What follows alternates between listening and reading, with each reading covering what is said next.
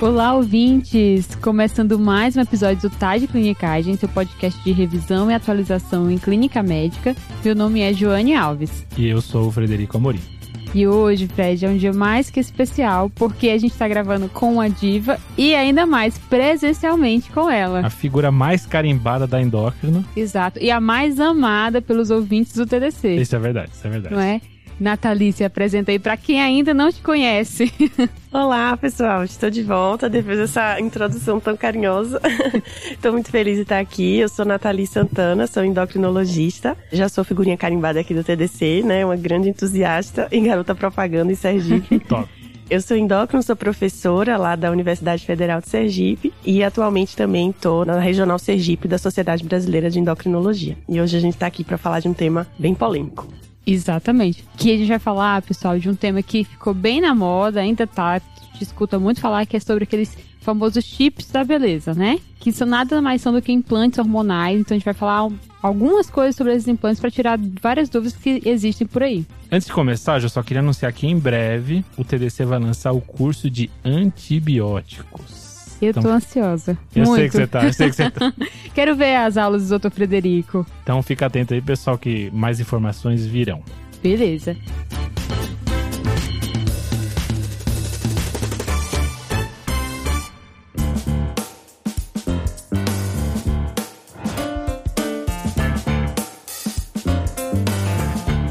Então vamos lá, Fred. Quais são os tópicos que nós vamos discutir hoje? Ju, aqui a gente vai falar de quatro tópicos, tá? O primeiro, o que é o chip da beleza. O segundo, quais são os hormônios associados a esse chip da beleza. Terceiro, a gente vai falar um pouquinho mais específico da gestrinona e dos seus efeitos colaterais. E por último, o posicionamento das sociedades. Vamos começar então para o que é o chip da beleza? É um chip mesmo?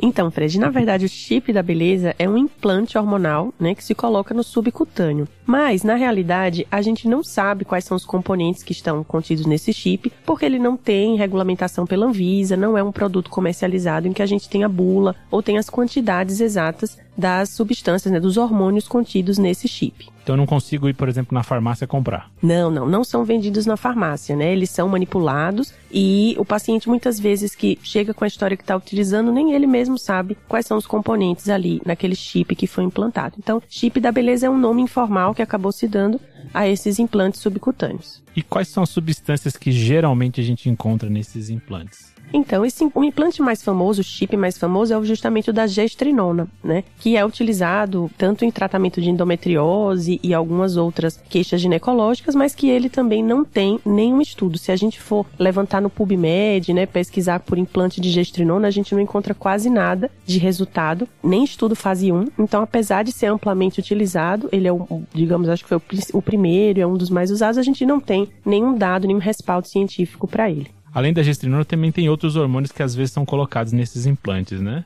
Isso. A gente vê pacientes que chegam usando chip, né? E que elas têm dosagem de testosterona muito alta, às vezes em níveis masculinos mesmo, testosterona total de 700, 800, ou mulheres até pós-menopausa com níveis de estradiol muito elevados, compatíveis com menacne. E daí a gente supõe que tem algum estrógeno, que tem testosterona também nesse chip. Mas a gente não tem realmente nenhuma bula, nenhuma referência para a gente se basear e saber exatamente o que foi colocado e a quantidade ou por quanto tempo esse chip fica liberando essas substâncias. E esse é o primeiro alerta, né, Nathalie? Porque, como não é regulamentado, a gente não sabe especificamente o que tem, quanto tem, né, de substância. Então, não dá nem para prever e orientar o paciente sobre os, esses efeitos colaterais e os riscos, né, diretamente, com mais dados mesmo de literatura. Exatamente, Johnny. A gente fica totalmente no escuro, porque a gente não tem dado nenhum. Como eu falei, quando a gente vai pesquisar, não tem estudo nem de fase 1. Então, a gente não sabe os efeitos colaterais exatos, como a gente tem nas bulas dos medicamentos. A gente sabe que todo remédio pode dar efeito efeito colateral, né? Até nossa querida dipirona pode dar. Mas a gente não tem esse, esse, esse conhecimento porque não foi estudado, não tem uma bula. Então a gente fica totalmente no escuro, sem saber o que, que pode acontecer com esse paciente que está usando esse chip. Acho que é importante a gente aqui também fazer uma diferenciação, porque existem implantes contraceptivos, né? Que aí Isso. não tá nada a ver com o chip da beleza, certo?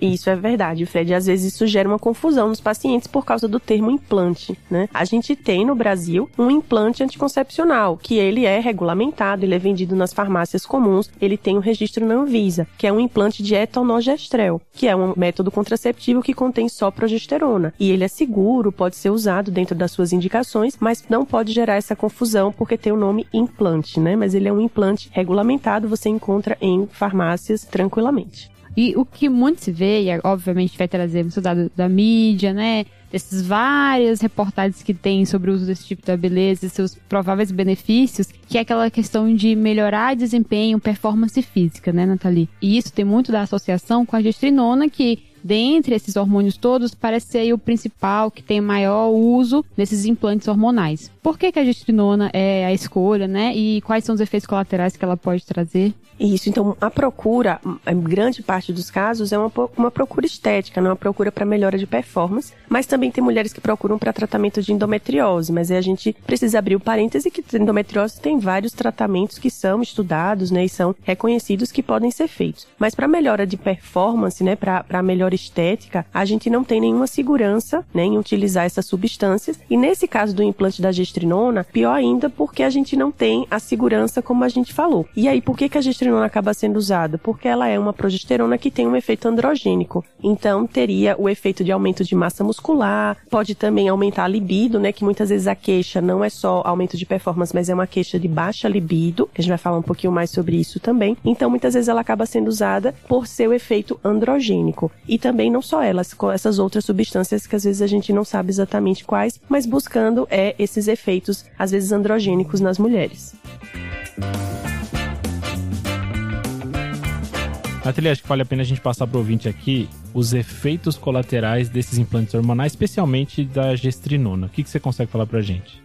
Sim, Fred, isso é, isso é, bem importante. Alguns efeitos colaterais, eles são percebidos rapidamente, porque eles têm a ver com o efeito androgênico da medicação. Como até foi comentado na mídia, né, recentemente, o uso de, dessa substância pode trazer acne, né, pode deixar a pele oleosa. Uhum. Dependendo da dose, aí também se tiver outros andrógenos, você pode ter aumento de clitóris, você pode ter a voz da mulher ficando mais grave. Então você pode até aumento de pelo, ter hirsutismo, então ter efeitos colaterais visíveis. E tem os efeitos colaterais, digamos, a longo prazo, que nos preocupam preocupam também, que são principalmente os cardiovasculares, né? Porque essa mulher vai estar exposta a testosterona, andrógenos, né? Já no menacme, e existe um receio de que ela possa ter um aumento de risco de eventos cardiovasculares. E a gente fica realmente sem saber, pelo que a gente já comentou, não tem nenhum estudo, não tem nenhum trabalho acompanhando isso pra gente saber segurança. Então tu tá me falando que, na verdade, são anabolizantes prescritos para mulheres de uma forma que não tem liberação na Anvisa e que não tá estudado para nenhum dos efeitos, é isso, né? É, então se a gente for pensar que tá usando a medicação buscando os efeitos androgênicos na mulher, a gente pode fazer sim um paralelo com o anabolizante, né? Que tá tentando aumentar a massa muscular, aumentar a performance. Então a gente pode fazer esse paralelo e não tem nenhum dado de segurança, nenhuma indicação, nenhum respaldo científico para isso de fato. É loucura, né? A gente pesquisando para esse episódio viu que a gestrinona especificamente até entra na lista de antidoping. Então, o Código Mundial Antidoping uhum. lista entre as, as medicações de doping a gestrinona. Isso aí, Fred. Então a gente vê mais uma evidência, né, de que essa mulher vai estar exposta a um nível androgênico que está acima do biológico para ela, né? Tanto que tem até essa questão do antidoping. Então, os níveis fisiológicos de testo ou de outros andrógenos na mulher, eles vão ser baixos, né? Interessante esse ponto, Nathalie, que você citou, porque Existe essa discussão, né, dessa dosagem de testosterona na mulher? Existe algum ponto de corte para isso? Como que a gente pode fazer esse manejo? Existe indicação desse manejo? Boa pergunta, Jane. Isso gera muita, muita dúvida. Então, tá bem claro pra gente, né, do ponto de vista de literatura científica. Tem até no site da SBEM, né, que é a Sociedade de Endocrinologia, para quem quiser checar. A gente não tem indicação de dosagem de testosterona para pesquisar a falta dela nas mulheres, tá, uhum. gente? Isso é super importante. É importante que a gente tenha esse conceito. É muito muito diferente. Se um homem tiver uma queixa de baixa libido, a gente precisa dosar testosterona com toda certeza. Mas para uma mulher é muito diferente, por várias questões. A dosagem de testosterona ela é feita para dosagem no homem, com valores altos. Então o ensaio laboratorial não é bom para valores baixos. E além disso, a gente não tem correlação, como a gente tem nos homens, nas mulheres a gente não tem correlação do nível de testosterona com a queixa de libido. Então não existe, tá, gente, essa indicação. Se a mulher tem essa queixa de baixa libido, a gente não vai pedir testosterona para investigação. A gente só pede teste e os andrógenos na mulher para pesquisar o excesso. Então, a gente não tem esse ponto de corte e a gente nem deve solicitar para isso e não existe nenhuma entidade de deficiência de testosterona na mulher. Isso gera muita dúvida, né? Às vezes as mulheres dosam a testosterona e recebem esse diagnóstico que a testosterona delas está baixa, mas isso, gente, não é um diagnóstico endocrinológico, não existe essa entidade, a gente não tem esse diagnóstico, na verdade foi um exame que não deveria ter sido solicitado, então a gente tem que ter muito cuidado com isso na questão hormonal.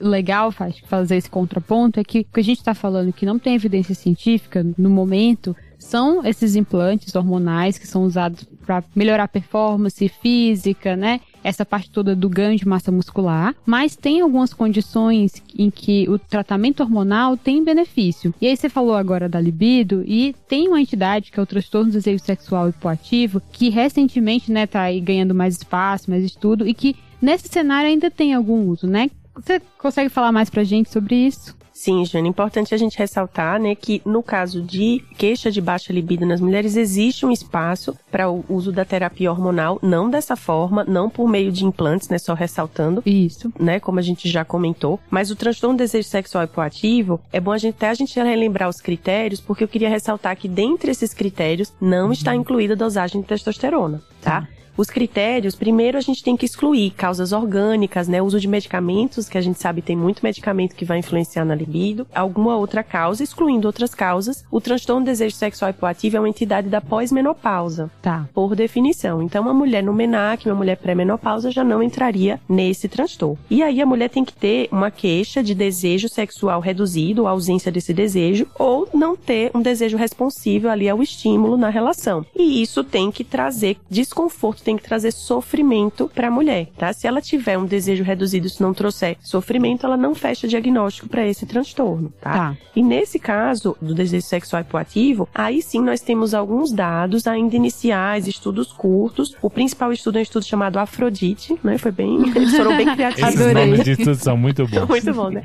Então, estudar Afrodite. É um estudo pequeno, assim, curto, curto, a curta duração, mas que eles usaram testosterona. Tá. Tá? E não foi implante. E foi testosterona contra placebo, né? Foi um estudo randomizado. Testaram duas doses de testosterona por via transdérmica, que era de 150 microgramas e 300 microgramas. Só para vocês terem uma ideia, a gente não tem essa formulação no Brasil. O Brasil que a gente tem de formulação de medicamento realmente vendido na farmácia, com registro na Anvisa, tudo certinho, são todos voltados para o hipogonadismo masculino. Tá. Então são doses muito altas. E aí, no Brasil, se a gente quiser fazer esse tratamento, já vai ser por meio de manipulação, o que às vezes tem algumas ressalvas, mas só para ressaltar que são doses muito baixas. Foi 150 150 microgramas e 300 microgramas. E nesse estudo, Afrodite, eles encontraram que, de fato, o uso dessa testosterona melhorou os desfechos que eles usaram. Foram desfechos, né, em, em questionários com as mulheres em relação a desejo sexual, a libido, a resposta e também ao número de eventos sexuais satisfatórios. E houve um aumento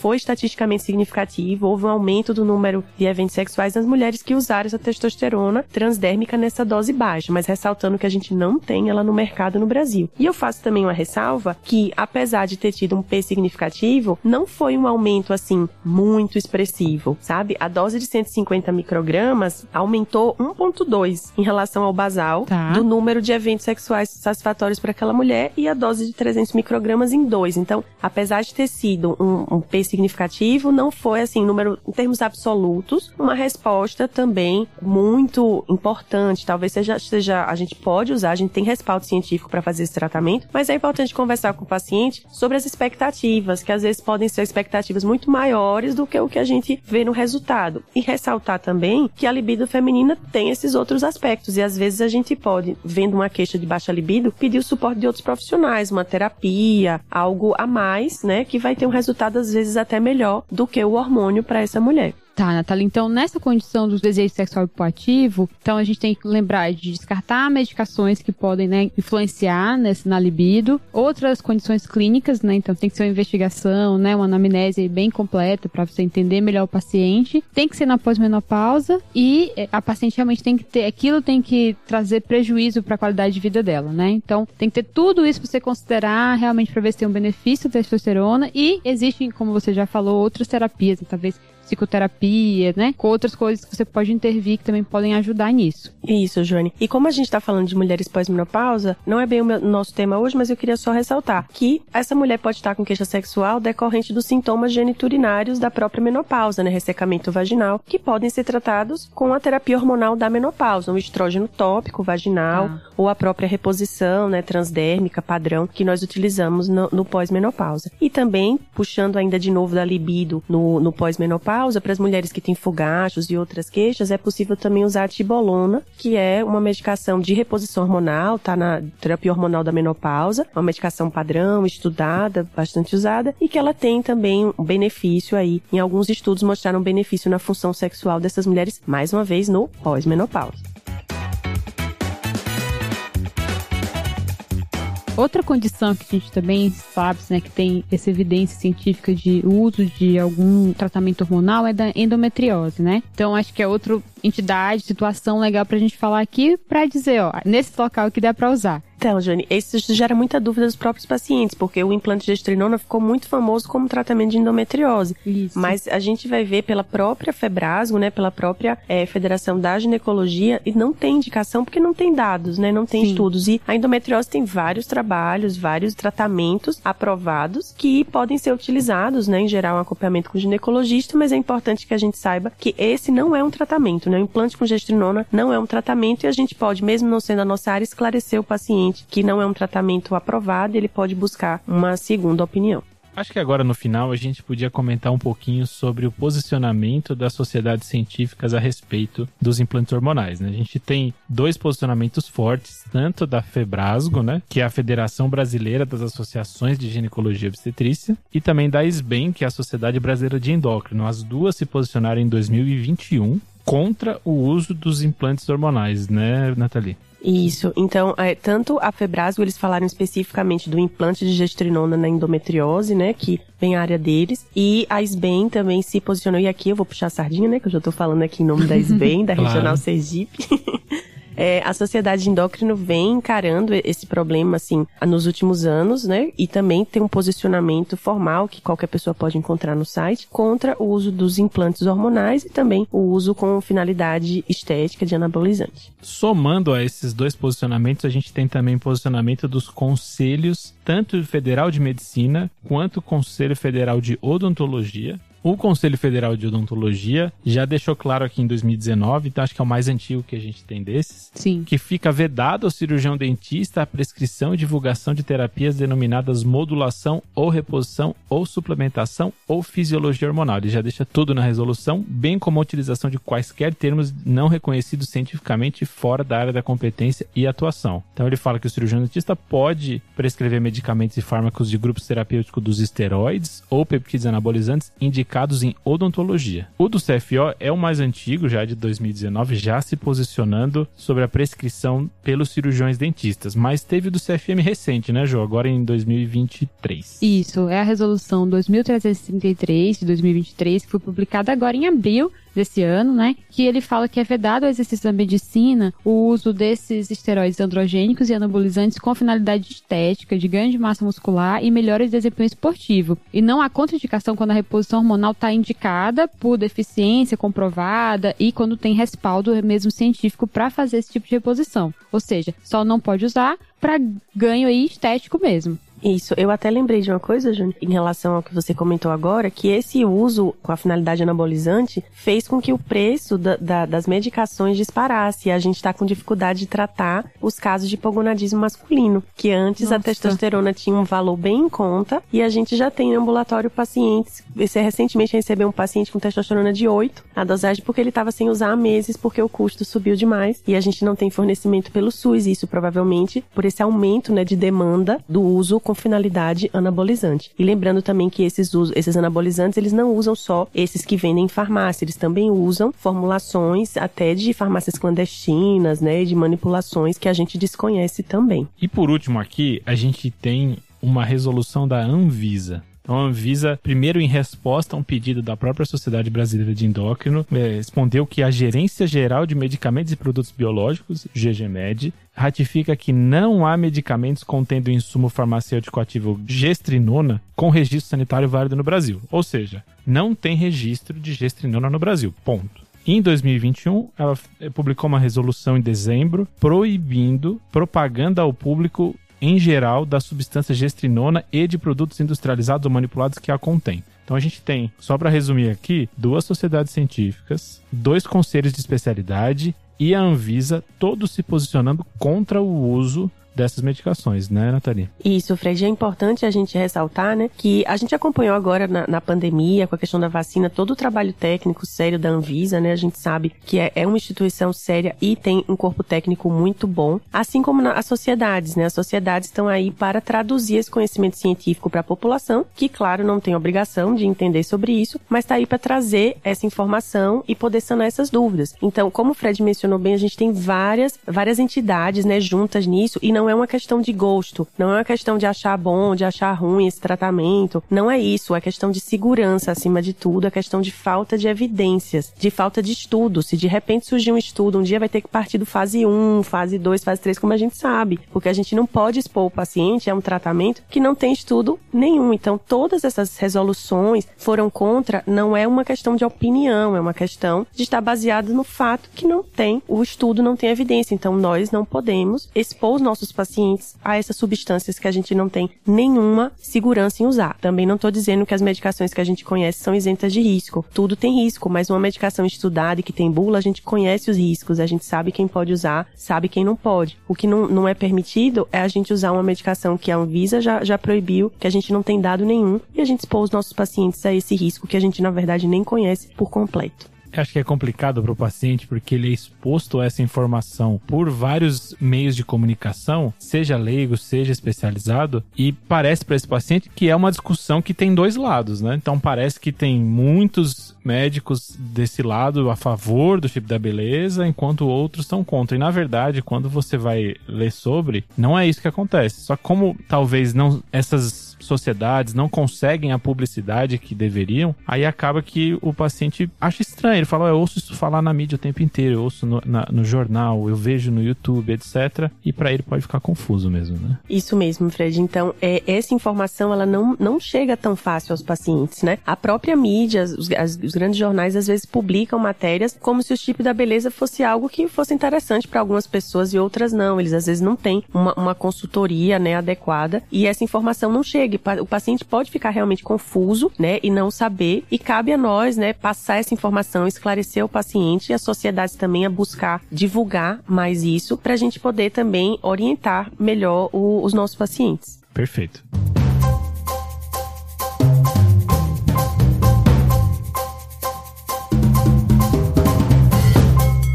Acho que foi isso, né, pessoal? Foi, acho que várias dúvidas práticas, né, do uso desse chip da beleza tão falado, mas então sem evidência. Então, pessoal, agora vamos pro momento que a Nathalie vai fazer seu momento Faustão, né? Que ela vai brilhar e mandar o salve dela. Bora. É, eu tava pensando na Xuxa, né? Do show da Xuxa, que meu sonho era mandar um beijo.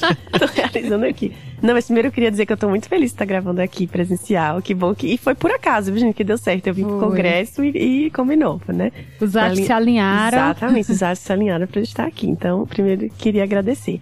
E o meu salve especial hoje vai para o meu baby Caio, que hoje a gente está ah. gravando em quatro aqui, oh. né, gente? Não somos só três. Exatamente. Baby Caio está aqui quietinho. Colaborando com a mamãe. Exato, colaborando com a mamãe. Então, vou dar um salve para ele e pro meu marido Felipe também, que ele sempre fica muito feliz quando eu tô aqui no podcast. E eu falo de podcast sem parar com ele, né? Então... Ô, Felipe, olha, estamos com ela aqui. Fica um abraço para você, muito carinhoso. E agora vai ter que ser o próximo, né? Quem sabe já talvez pré, pós Caio, vamos ter Sim, que definir, né, vamos, Vamos, vamos.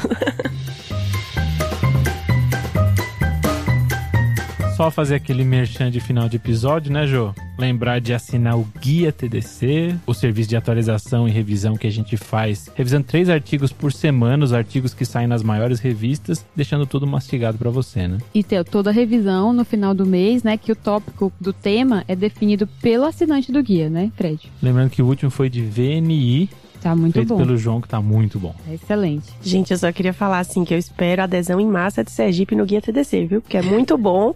Quero Sergipe no trending estados aí do, do Guia TDC, Olha aí, gente. fica o convite da rainha lá de Sergipe, viu, pessoal? E sigam a gente também nas nossas redes sociais, arroba Tarde de Clinicagem no Twitter, no Instagram, tem o nosso canal no YouTube e no TikTok, tá bom? Então sigam todas, curtam, compartilhem, mandem mensagem e um abraço pra vocês. Beleza, então, pessoal. Falou, falou, falou. Falou. Falou!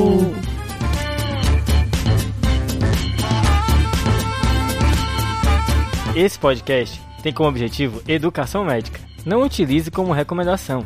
Para isso, procure o seu médico.